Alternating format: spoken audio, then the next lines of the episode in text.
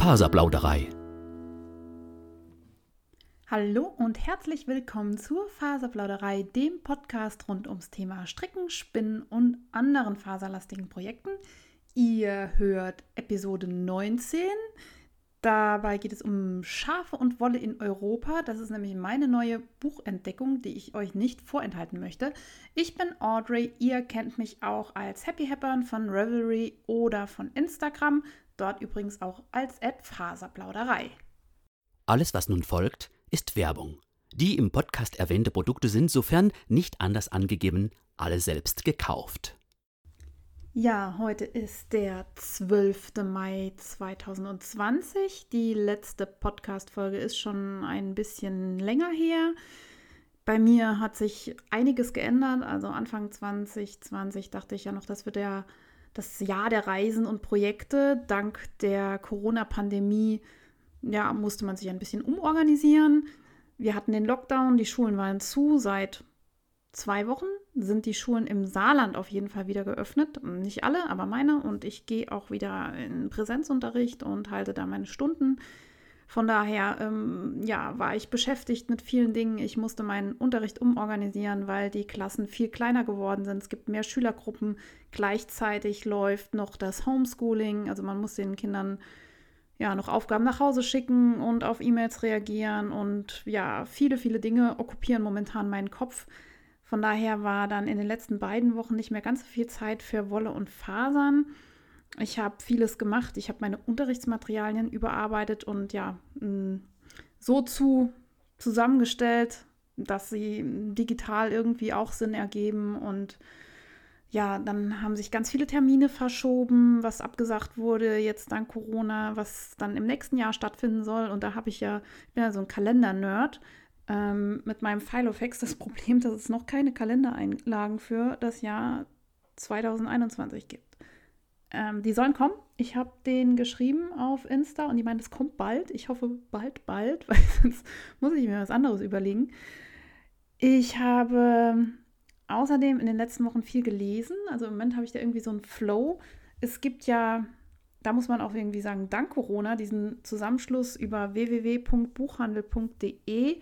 Da sind die ganzen kleinen, unabhängigen Buchläden an einen Katalog angeschlossen und ich kann jetzt quasi E-Books bei meinem lokalen Buchdealer runterladen und der hat dann auch ein bisschen was von. Also es gibt nicht mehr nur das große A oder eben ja, Thalia, was so deutschlandweit verbreitet ist, sondern man kann seinen eigenen Laden supporten. Und ähm, das hat bei mir dazu geführt, dass ich wieder ein bisschen mehr in E-Books da investiere. Und ich habe gerade Biografie von Tia Toomey gelesen. Das war in den letzten drei Jahren die fittest woman on earth. Für alle, die äh, sich für CrossFit interessieren, ist das eine ganz nette Biografie, die auch auf Englisch ganz gut zu lesen ist. Und ich habe die Buddenbrooks angefangen shame on me, ich habe das nie gelesen. Also in meinem Abi-Zyklus kam irgendwie Wallenstein und keine Ahnung, was habe ich gelesen, Faust und, und viele andere Sachen, aber nie Buddenbrooks. Wir hatten von Thomas Mann, glaube ich, nur den Tod in Venedig. Und ich hatte Bock drauf und habe mir noch eine Interpretation dazu geholt und jetzt äh, bin ich daran. Ich habe außerdem viel gebacken. Ich werde besser, verrückt. Also gut backen lernt man offensichtlich durch Backen. Also indem man sich daran wagt und ausprobiert, äh, sammelt man Erfahrung und wird besser.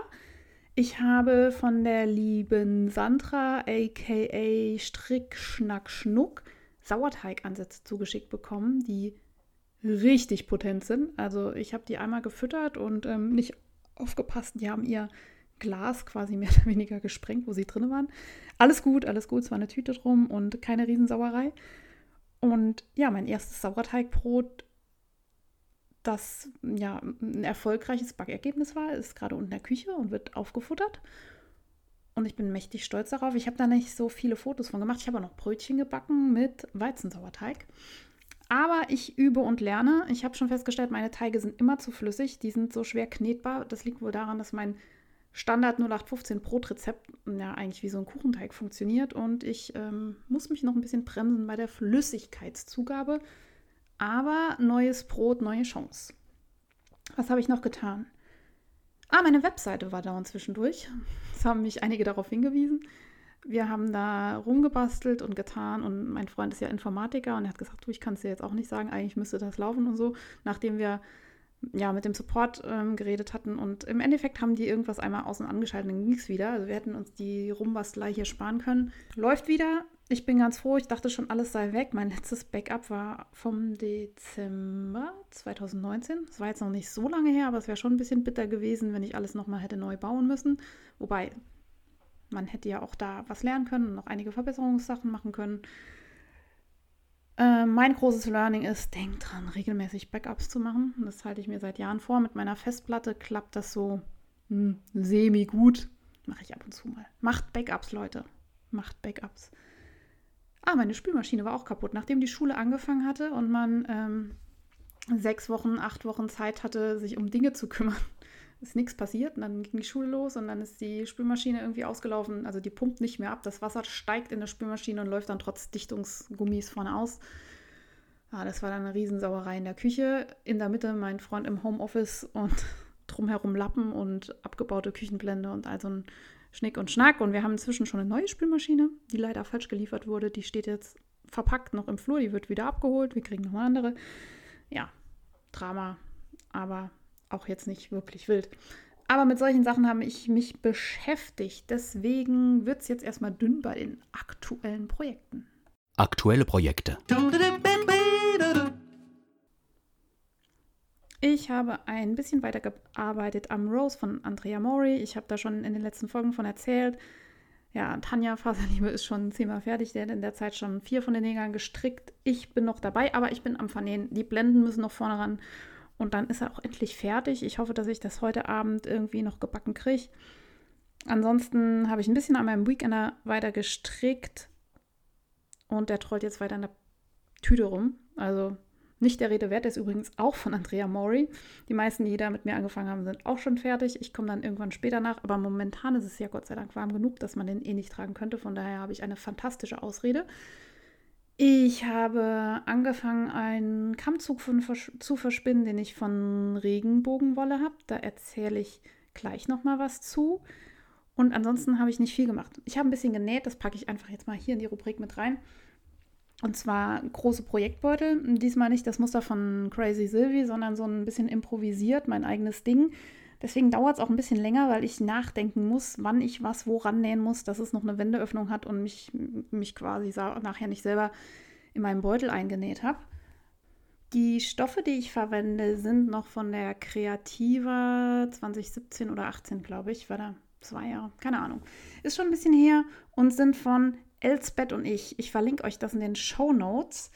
Die haben wunderschöne Sachen, die haben tolle ja, Dry Oil Skin Sachen und generell, ich mag ja das Design, was sie so präsentieren und ich glaube, da kann man auch bestellen. Schaut da mal rein, wenn ihr gerne näht. Ich habe mir das ewig aufgehoben, weil das so schön war, dass ich da eigentlich eine ganz prestigeträchtige Tasche draus machen wollte. Aber ja, wie das so ist, ne? Man hebt was auf bis zum Besuch der Queen und äh, da ist auch noch ein bisschen Kunstleder dabei. Das hatte ich, glaube ich, vom anderen Stand. Und ich dachte mir, es wird ja auch irgendwann schlecht und ich würde gern Beutel draus nähen, bevor das Kurzleder schon völlig auseinanderfällt. Von daher wird es jetzt ein Beutel und die Tasche wird dann irgendwann aus einem anderen Material genäht. Es ist ja nicht so, dass mir die Projekte ausgehen würden. Neue Zugänge. Ich habe ein bisschen geshoppt. Eigentlich wollte ich ja nicht so viel Kram kaufen und dokumentiere das ja weiterhin in meiner Gekauft-Liste 2020.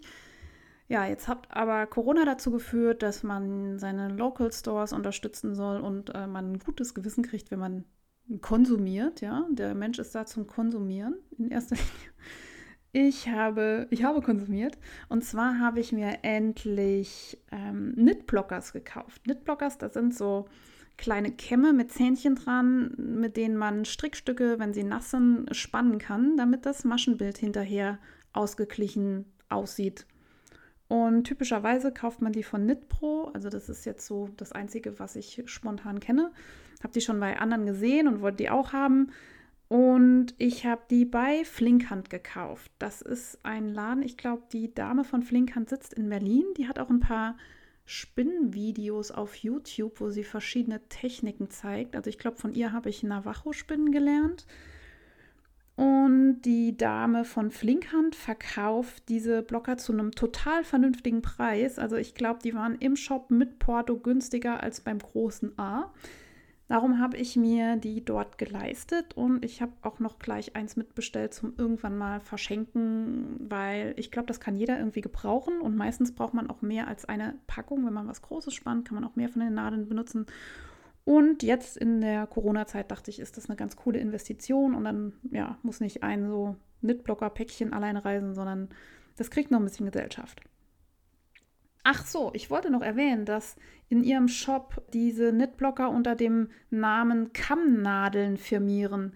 Ich habe die, keine Ahnung wie, beim Googlen gefunden, aber es war nicht so ganz einfach. Ich äh, setze euch den Link zu dem Produkt auch in die Shownotes, dann könnt ihr da nochmal nachschauen. Außerdem habe ich noch was bei Regenbogenwolle bestellt. Auch dazu bekommt ihr den Link in die Shownotes. Nämlich habe ich ganz unbedingt und auf jeden Fall gebraucht das Haie Haie Sock Set. Ich bin ja begeisterte Haie Haie Strickerin. Das sind so Metallnadeln mit ja, einem Verbindungsseil, wo so ein Gewinde drin ist. Das heißt, man verdröselt nie das Kabel zwischen den Nadeln, sondern es kann sich immer irgendwie auspendeln. Und ich hatte da schon ein Set, das ich bei Lana Filia, aka Kaya vom Wollinspiration Podcast gekauft hatte. Was auch super ist, nur da waren die Nadeln zu dick für meine Projekte. Also das Sockset hat jetzt die Nadelstärken 2, 2,25, 2,5, 2,75 und 3,0 in zwei Längen. Also sind fünf Nadelpaare drin, wenn ich das jetzt richtig überschaue. Und äh, damit kann man dann auch mal Fingering Garn stricken oder Socken oder eben, wenn man sowas wie den Rose aus, aus Socken, oder Lace-Stärke strickt wie ich, äh, findet man da die richtigen Nadelspitzen, um dann das Bündchen zum Beispiel auf einer dünneren Stärke zu stricken. Das Set ist äh, ja Haie Haie angemessen, wunder wunderschön, super verarbeitet. Ich bin total begeistert und ich habe das in Deutschland eigentlich auch nur bei Regenbogenwolle gefunden. Kann sein, dass ich nicht richtig geguckt habe, aber wenn ihr da Interesse dran habt, schaut auf jeden Fall mal rein. Ich habe mir gleich noch Seilstopper mitbestellt für die größeren Nadeln. Da müsst ihr aufpassen bei Haie Haie. Die haben zwei verschiedene Gewindetypen. Also ich glaube ab 2, nee, 2,5, also 3,5 oder so ja, müsst ihr gucken, gibt es äh, Nadeln, die auf die dicken Seile passen und dann für die Socks, Sets und kleinen Nadelstärken gibt es nochmal dünnere Seile und Gewinde, dass man da irgendwie immer das kauft, was zusammenpasst. Achte darauf bei der Bestellung. Ich habe die Seilstopper für die größeren Nadeln gekauft, weil ich gerne auch mal was auf den Haie-Haie-Nadeln stilllegen möchte. Äh, ich fädel momentan immer um, ich stricke mit Haie-Haie und wenn ich dann irgendwie ja, Ärmel abtrenne oder so, ziehe ich das nochmal auf meine Knit Pro günstigeren Kabel drauf. Da habe ich dann diese fetten lilanen Knit Pro Stopper, die kennt ihr vielleicht, die sehen aus wie so, ja, kleine Untertassen. da fällt keine Masche runter. Die Seilstopper von Haie Haie, das sind wunderschöne kleine Perlchen. Wobei die im Durchmesser so klein sind, dass ich irgendwie Schiss habe, dass man da doch mal ein paar Maschen rüberzieht. Aber ich habe sie noch überhaupt nicht benutzt und kann daher noch nichts sagen. Auf jeden Fall sind sie sehr schön. Es gibt auch Haie Haie Seilstopper in Panda-Form. Ich habe meinen Freund gefragt, was er denn schöner findet, was ich nehmen soll. Und er meinte auf jeden Fall die Perlen. Die Pandas sind furchtbar. Die sind auch mega kitschig, muss man schon sagen. Aber die sind so riesig, da geht bestimmt keine Masche verloren. Also äh, für alles gibt es eine Lösung. Für jede Lösung ein Problem oder so. Ne? Ich habe außerdem, weil man muss ja Porto sparen und Leute unterstützen, so ein Nadelspielset in 2,5 mm mitbestellt. Und zwar von Lücke, diese Driftwood. Ich habe die schon so oft angestarrt mit so einem kleinen Sabberfaden im Mundwinkel. Ich finde die so schön, die Nadeln von Lücke. Die haben ja auch dieses Indigo-Nadelspitzen-Set und ich schleiche da immer wieder drum rum.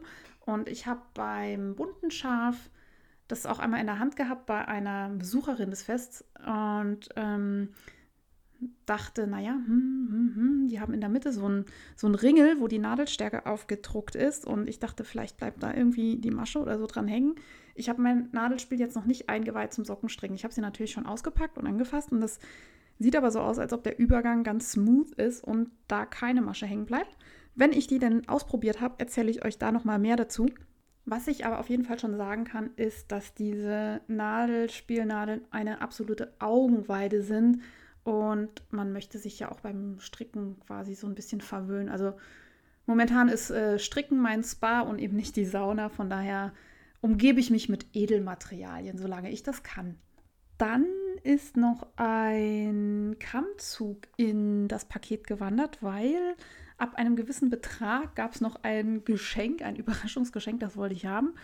Und ja, ich hatte tatsächlich das Bedürfnis, mich durch Konsum glücklich zu shoppen in Zeiten von Corona. Das habe ich jetzt nicht allzu oft, aber ich dachte, hier in dem Fall ist das ganz okay. Und ich habe mir einen Kammzug in so Aquatönen, also es changiert zwischen hellgrün und blau, in der Qualität Merino, Muga-Seide und Lama gegönnt. Das sind 100 Gramm. Die Färbung heißt Spring Meadow und äh, wie gesagt, Muga-Seide musste ich selber googeln. Das ist eine goldfarbene Wildseide aus Indien vom Muga-Seidenspinner. Ich lese euch den lateinischen Namen nicht vor, weil ich mich damit, glaube ich, heute zum Horst mache. Also wie gesagt, Seide Lama Merino und das ist wunderbar weich und lässt sich hervorragend verspinnen.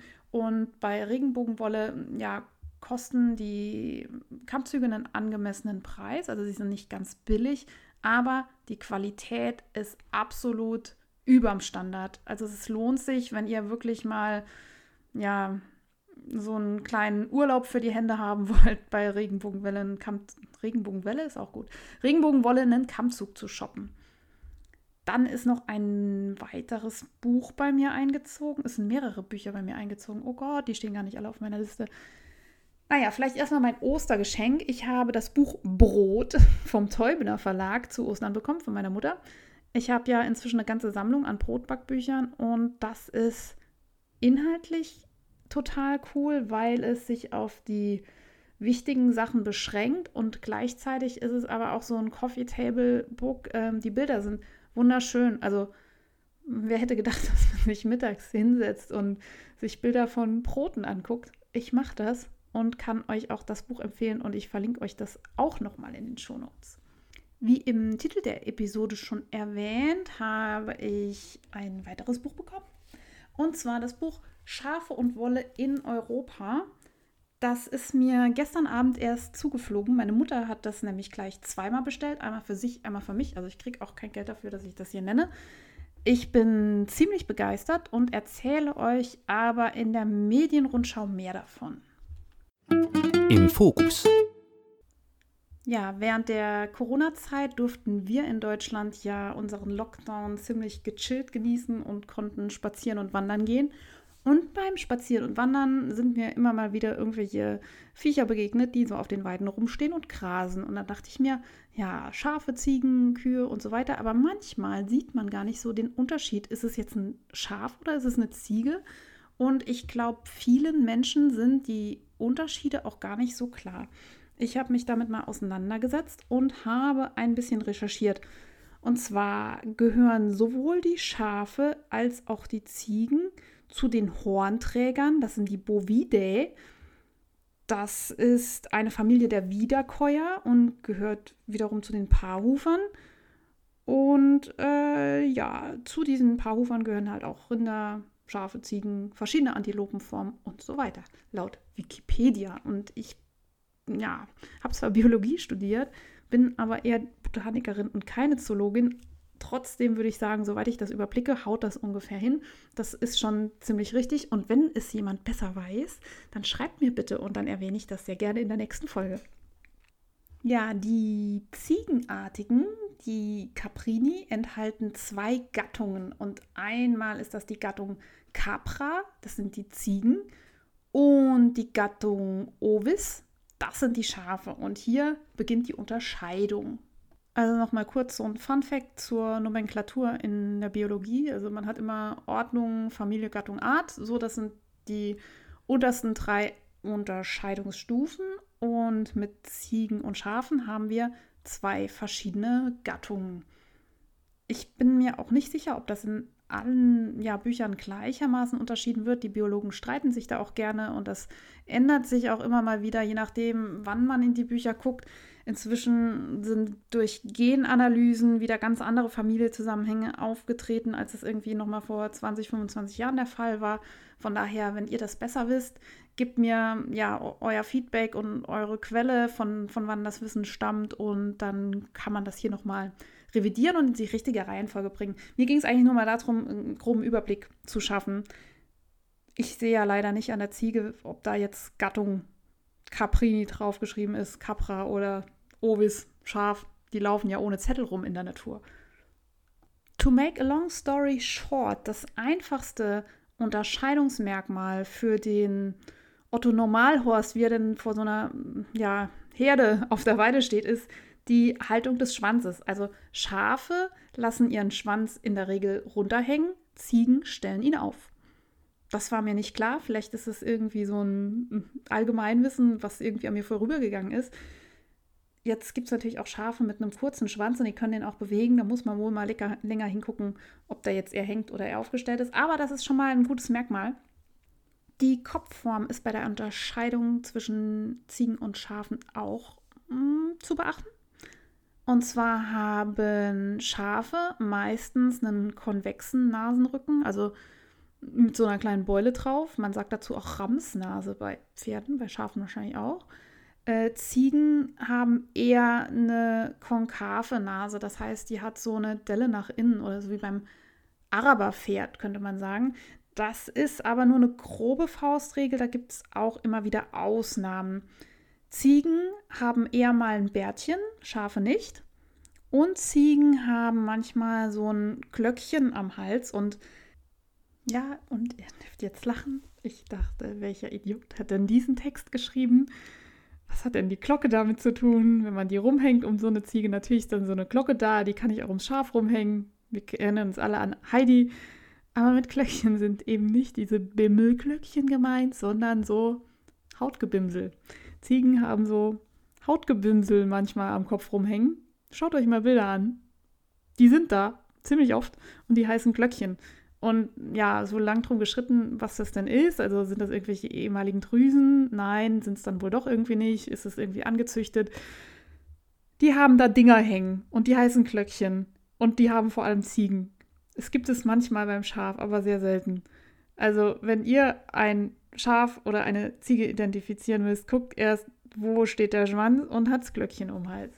Witzigerweise gibt es auch so Zwitterwesen aus äh, Schaf und Ziege.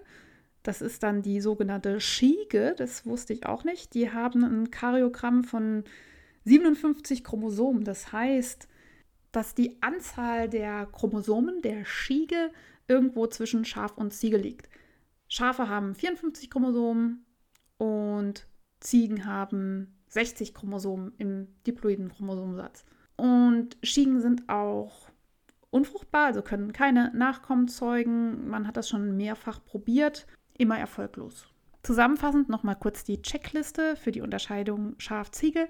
Guckt auf die Haltung des Schwanzes, nach oben Ziege, nach unten Schaf. Guckt euch die Nase an. Ist es mehr so eine Delle nach innen, also konkav, dann ist es eine Ziege. Ist es eher konvex und eher so eine Ramsnase, dann ist es ein Schaf. Bärtchen, Ziege, ohne Bärtchen, hm, vielleicht Schaf, Ziege gibt es auch ohne Bart. Und Glöckchen. Glöckchen fast immer nur bei Ziegen. So, so viel dazu. Weiter geht's mit der Medienrundschau. Medienrundschau. Ja, ich habe gestern meine Mutter getroffen und die hat mir ein Buch in die Hand gedrückt, mit dem ich nun gar nicht gerechnet hatte, nämlich das Buch Schafe und Wolle in Europa. Ich habe das hier auch vor mir und möchte euch gerne ein bisschen davon erzählen, denn ich hatte gestern Abend noch Zeit da reinzulesen und habe da ziemlich viel zu, zu sagen. Das Buch gibt es bei Driftwool. Das kostet knapp 40 Euro. Und wenn man das dort bestellt, kommt noch das Porto dazu. Äh, wie gesagt, ich bekomme kein Geld dafür, dass ich das Buch hier vorstelle. Meine Mutter hat es gleich zweimal gekauft, einmal für mich und einmal für sich. Und es hat 220 kräftige Seiten und hat eine Ringbindung. Es ist so im DIN A5-Format. Das Buch bleibt offen hervorragend liegen. Das ist ja immer dieser Riesenvorteil von Ringbindungen. Und es kann, trotz dass es 220 Seiten hat und relativ schwer ist, ja, durch diese Bindung gut in einer Hand gehalten werden. Und man kann es halt auch gut im Bett im Liegen lesen. Ich musste das nochmal aufnehmen. Ich hatte ein Sprachproblem vorher. Genau, ich habe mir das Buch dann gestern Abend intensiv angeschaut. Es ist geschrieben von der niederländischen Schaf- und Wollexpertin Betty Stickers. Es ist übersetzt von Irina Böhme, aka Trifft wohl. Die hat auch einen wunderbaren Blog, den ich euch in den Show Notes verlinke. Äh, sie war zum Beispiel über sechs Monate auf der Isle of Skye und hat dort in einem Camper gelebt, um sich auf die Spuren der Wikingerschafe zu begeben. Ich habe den Blog erst heute entdeckt und werde mich da auch nochmal durcharbeiten. Die liebe Frau Driftwool hat auch ein anderes Buch geschrieben, nämlich die Farbvererbungsfibel Bunte Schafe. Das ist vor allem für Schafhalter interessant, die ja die Fellfarben variieren wollen. Das Buch, was mir jetzt aber vorliegt, das Schafe und Wolle in Europa, ist noch mitgeschrieben von Therese Ackermanns und Diederika Westerwelt. Das sind die Mitautoren. Ich hoffe, ich habe die Namen richtig ausgesprochen. Das Buch ist original auf Niederländisch und wurde jetzt ins Deutsche übersetzt. Das Buch beginnt mit einer kurzen Abhandlung über die Geschichte der Schäferei und Schafhaltung und es schließt sich an ja, eine detaillierte Betrachtung über verschiedene Fließtypen, wie kann man Wolle, Haare und Camp- oder Stichelhaar in Fliesen unterscheiden, welche Teile des Vlieses haben welche Wollqualität, wie erkenne ich überhaupt ein gutes Schafsvlies und anschließend werden 134 Schafrassen vorgestellt und zwar Schafrassen aus Europa. Jede Schafrasse hat eine Seite für sich in dem Buch äh, mit ganz tollen Bildern vom Schaf, dann von der Wolle, also so, das ist so ein bisschen eine Flocke aufgezupft, also so ein Stück vom, vom Schafsvlies, dann wird gezeigt, wie das, äh, die Faser gefilzt aussieht und es wird ein handgesponnenes Garn gezeigt. Angegeben auf jeder Seite ist jeweils das Gewicht, vermutlich ja, des Flieses nach dem Scheren. Da steht immer nur Gewicht, aber ich schätze das jetzt mal, wenn das so ein paar Kilo sind, wird das einfach die Wolle sein, die man von so einem Schaf runterholen kann. Die Faserlänge und die Faserdichte, die wird ja üblicherweise in Mikron angegeben. Ihr habt das bestimmt schon mal gehört. Weiche Wolle hat in der Regel eine niedrige Mikronzahl und ja, robustere Wolle hat eher eine höhere Mikronzahl, wobei man sich rein darauf nicht verlassen sollte. Manchmal sagt der Griff mehr als irgendwelche Zahlen. Außerdem werden noch die Spinn- und Filzeigenschaften der Wolle erwähnt. Unten in der Ecke auf fast jeder Seite steht immer noch eine kurze Internetadresse. Das ist dann die Website des Zuchtverbands äh, von dieser Rasse und das finde ich total genial, weil das sind wirklich 134 Rassen und zu fast jedem gibt es einen Link, wo man sich vertiefende Informationen holen kann. Also als Informationsquelle ist das Buch absolut der Hammer. Und jeder, der sich mit heimischen Schafen auseinandersetzen möchte, sollte sich dieses Buch anschaffen. Ich habe jetzt mal hier ein paar Kritikpunkte notiert. Ich, äh, wie gesagt, bin da sehr intensiv durch das Buch durchgegangen, was schon heißt, dass ich das Buch eigentlich richtig gut finde, sonst hätte ich mir die Mühe gar nicht gemacht. Dennoch gibt es ein paar Makel. Äh, zum einen ist das Buch eine Übersetzung aus dem Niederländischen und das hört man beim Lesen. Also irgendwie ist das Deutsch, was da geschrieben wird, ein bisschen ungeschliffen. Die Sätze beginnen oft gleich, also dreimal hintereinander die Schafe, die Schafe, die Schafe es ist so ein bisschen holprig und ähm, ja, man sieht, dass das Buch eben handgemacht ist von Leuten, die sich vor allem mit Fasern beschäftigen wollen und nicht mit Rhetorik. Das ja, hat mich am Anfang beim Lesen so ein bisschen gehindert. Gerade der historische Abriss war an manchen Stellen irgendwie sehr spät abends für mich nicht ganz einfach zu verstehen, weil einfach Zusammenhänge irgendwie seltsam formuliert waren. Und ich fände es total klasse, wenn da nochmal so ein bisschen Lektorat passieren würde, weil da so viele wertvolle Informationen drin stehen und ja, vielleicht der ein oder andere Leser ein bisschen abgehalten wird oder das Verständnis erschwert wird, einfach dadurch, dass es nicht so elegant formuliert ist. Das sage ich jetzt hier mit großer Klappe. Ich könnte das wahrscheinlich auch nicht besser. Ich sage das jetzt mal als Leser und möchte mir auch gar nicht anmaßen, dass ich das irgendwie, ja, besser könnte. Es würde dem Buch aber gut tun. Dann gibt es auf den ersten 61 Seiten total viele Informationen zum Thema Schafe und Fließen. Allerdings fehlt mir so ein bisschen der rote Faden. Also es geht um den Aufbau von einer Wollfaser und von ja, einem Haar und auf einmal geht es dann um Kupfermangel bei Schafen über mehrere Seiten und sehr ausführlich.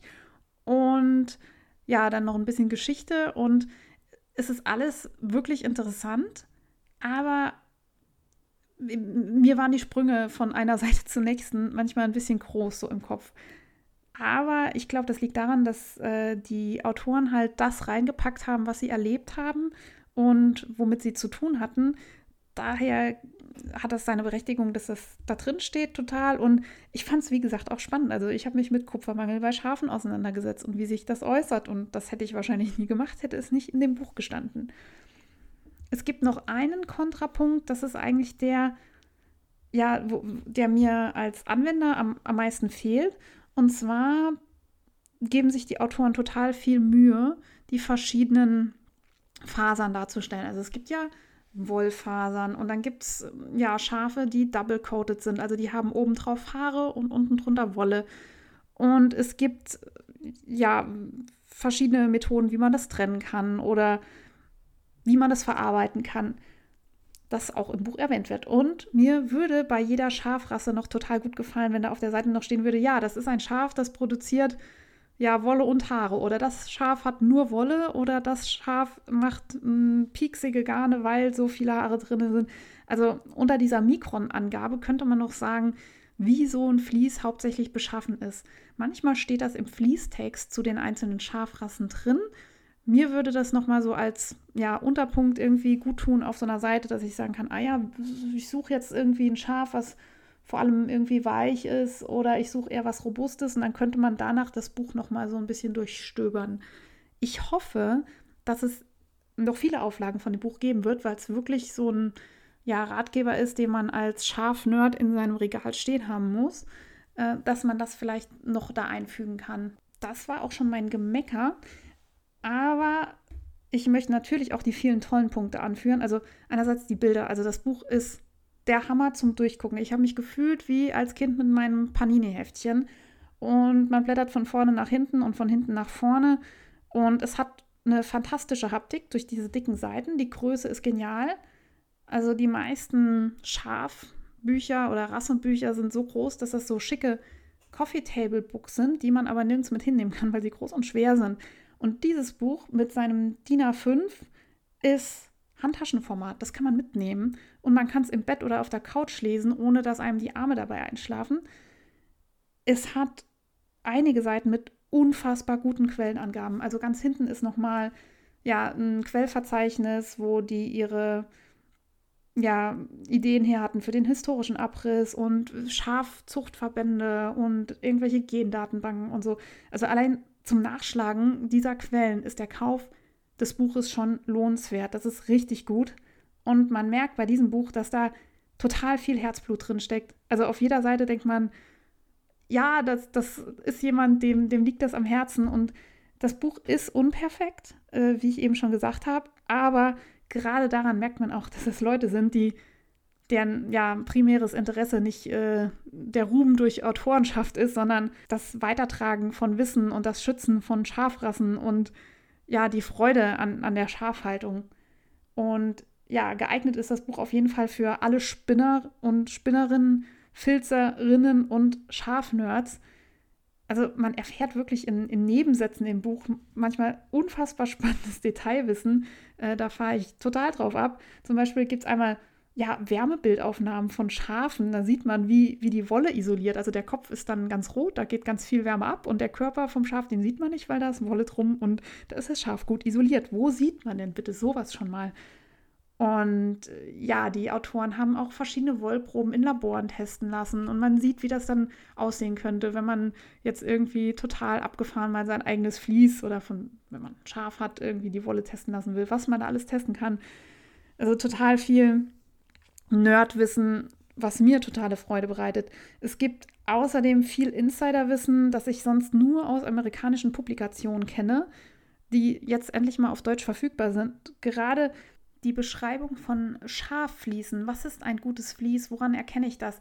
Kenne ich wirklich nur von den Knitmore Girls und von Dr. Gemma und ja, eben Amerikanern, die auf Wollauktionen sind und dazu mal was erzählt haben. Das ist mir auf dem deutschen Markt noch nie begegnet und absolut einer Lektüre wert. Wenn ihr also ein Schaf-Nerd seid oder einen beschenken müsst, kauft das Buch seht über die, naja, sag ich mal, Startfehler hinweg. Ich hoffe, da kommt noch was nach und selbst wenn nicht, trotz der, sage ich mal, wilden Orthographie und Grammatik an manchen Stellen kann man so viel rausziehen aus diesem Buch, dass es absolut das Geld wert ist und ich finde auch, ja, Leute unterstützenswert, die sich die Mühe machen und sowas auf die Beine stellen und Kaufempfehlung von mir, absolut. Partybus, alles zum Mitmachen. Ein bisschen was zum Mitmachen gibt es trotz Corona und zwar morgen auf Instagram um 19.30 Uhr am Mittwoch, den 17. Mai, äh, bin ich live mit der Faserliebe und schnack ein bisschen über Wolle- und Strickprojekte. Wer also bei Instagram ist, kommt mal über meinen Account oder über Faserliebe. Ich verlinke euch das nochmal in den Show Notes. Außerdem gibt es einen neuen Termin für die Mainzer Wollkur. Die musste ja nun leider auch verschoben werden. Und zwar am 8. Mai 2021 findet die Wollkur statt mit allen Kursen, wie sie im August eigentlich angedacht waren. Und wir freuen uns jetzt umso mehr, dass dieses äh, Fest auf jeden Fall trotzdem stattfindet, weil das Konzept wirklich spannend ist. Und ich freue mich schon riesig, da nächstes Jahr aufzuschlagen.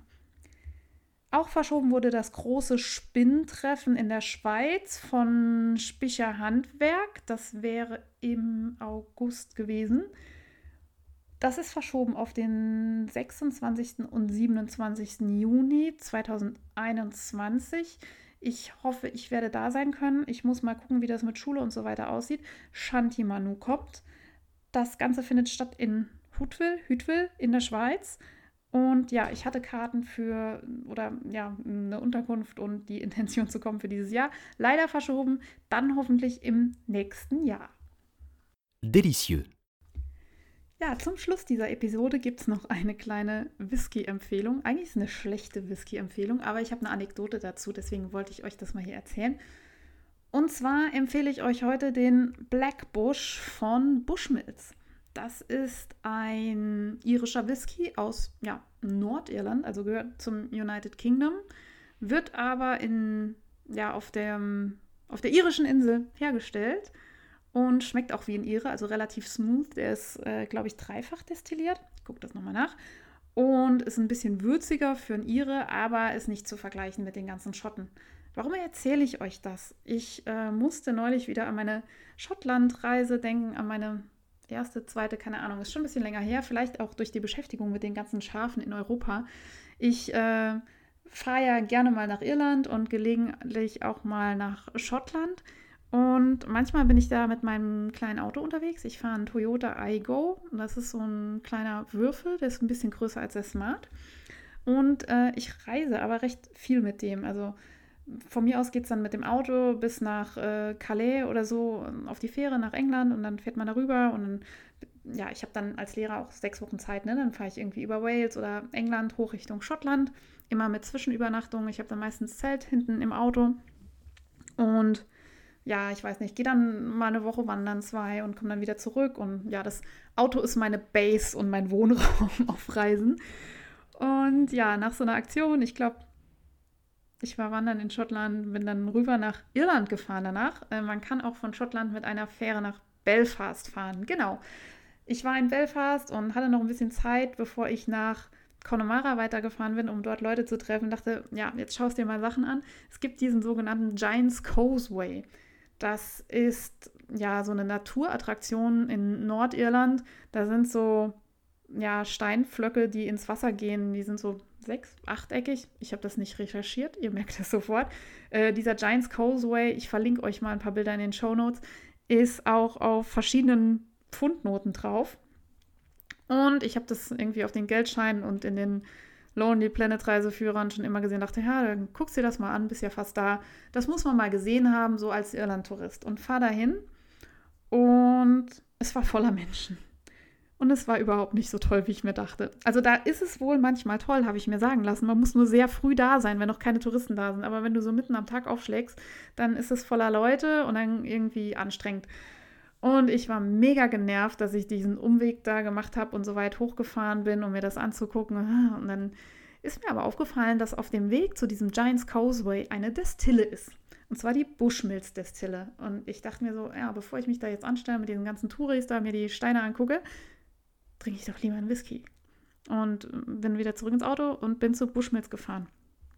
Und ja, mein Auto, äh, wie gesagt, mein Wohnort, meine Base, äh, war völlig zugemüllt. Ich war davor eine Woche in Schottland wandern und hatte beim Wandern habe ich immer so eine ja, Plastiktüte mit, in der ich meinen Müll sammle, weil ich schmeiße natürlich nichts äh, in, in die Gegend, sondern alles, was man mitnimmt zum Wandern, nimmt man auch wieder mit nach Hause und entsorgt es dann irgendwo. Und ich dachte mal, okay, ich muss jetzt mal diese Tüte entsorgen. Es war relativ warm für irische Verhältnisse und das hat dem Klima im Auto nicht gut getan, dass die so lange da rumgammelt. Nimm die Tüte und schmeiß die auf dem Bushmills Parkplatz in einen Mülleimer. Und es macht Plong und ich denke, fuck. In dieser Tüte war mein gutes Schweizer Messer. Das habe ich mal vor Jahren schon von meinem Vater bekommen. Das hat er auch schon jahrelang gehabt. Das ist so das Familienschweizer Messer. Ich liebe es. Ich habe es auf jeder Wanderung dabei und ich habe es einfach ja, in, in, in Mülleimer geschmissen. Und das war so einer, der war ziemlich hoch mit so einem Loch drin. So. Und ich habe dann versucht, so mit einem Arm irgendwie hier Mülleimer-Diving zu machen und ähm, muss wohl ziemlich lustig ausgesehen haben. Ich steckte da wirklich bis, bis zur Schulter in dieser Tonne und die war aber so hoch, keine Chance daran zu kommen. Und ich war so traurig, dass ich dieses Messer verloren habe. Also verloren, weggeschmissen. Ich habe das irgendwie da reingepackt, keine Ahnung. Es war weg. Und dann bin ich zu Buschmilz hin und habe gesagt, hm, mein Messer ist da im Mülleimer, könnte man da was tun? Und auf jeden Fall muss man sagen, die, dieses Personal von der Distille war grandios. Die haben Himmel und Hölle in Bewegung gesetzt, bis irgendwann irgendwo jemand ausgegraben werden konnte, der Schlüssel zu diesen riesen Mülleimern hatte. Das war nicht so ganz einfach. Das hatten die eben nicht mal vorne am Empfang, sondern man musste da rumtelefonieren. Und irgendwann kam ein netter Mann und hat mir diesen Container aufgesperrt und ich konnte mein Messer rausfischen und made my day. Ich war so glücklich, ich hatte mein Messer wieder und ich verbinde diese Geschichte und diese Happiness, mein Messer wieder zu haben, so mit diesem Whisky, dass ich den hier erwähnen möchte. Bushmills ist so ein, ja, so ein Standardding, so ein 0815 Whisky, den kriegt man auch fast in jeder Kneipe. Das ist sowas wie Jack Daniels oder sowas. Nee, so, das ist eigentlich gelogen. Er ist schon besser als ein Jack Daniels. Aber das ist so ein Standard-Whisky, den du halt überall kriegst. Und damit, ja, mit so einem normalen Bushmills würde ich auch mal einen Hot Whisky machen. Das ist jetzt keine Schande, wenn man da ein bisschen mit rumschlammt. Also Hot Whisky trinkt man in Irland, wenn man eine Erkältung hat. Wahrscheinlich auch, wenn man Corona hat. Hot Whisky hilft gegen alles. Das ist heißes Wasser mit, mit Schuss, mit Whisky und dann packt man da eine Zitrone rein, die gespickt ist mit Nelken. Genau. Das ist ein Hot Whisky. Das hilft. Ähm, ja, und weil das eigentlich eine Verschwendung ist für einen teuren Whisky, äh, nimmt man dazu Jamesons, Blackbush, Bushmills, irgendwas. Ja, Blackbush ist eine Sorte von Bushmills, die haben verschiedene. Der ist sehr günstig und den kann man auch mal, ja, sich so hinter die Binde hauen. Das ist so der Whisky, den ich mir vorstelle, den man so filmreif in so einem großen Glas sich einfach runterwirkt, ohne überhaupt äh, sich darüber zu freuen, dass man jetzt einen schönen Whisky trinkt. Und wenn man irgendwo ist und äh, was trinken muss, weil es gesellschaftlich von einem erwartet wird und sonst nur Mist auf der Karte steht, aber ein Blackbush draufsteht, dann nimmt man den. So, kauft euch den nicht für zu Hause. Probiert den mal in der Notlage aus und denkt dabei an mich und dass ich mein Messer wiedergefunden habe. Das ist das Schöne beim Blackbush. Das wollte ich euch erzählen. Das war's auch schon mit dieser Folge. Bleibt mir gewogen, frohes Stricken. Ich hoffe, ich habe mehr Content in der nächsten Folge an Sachen, die ich fertig habe. Und schaltet morgen unbedingt bei Insta Live rein. Ich freue mich auf euch.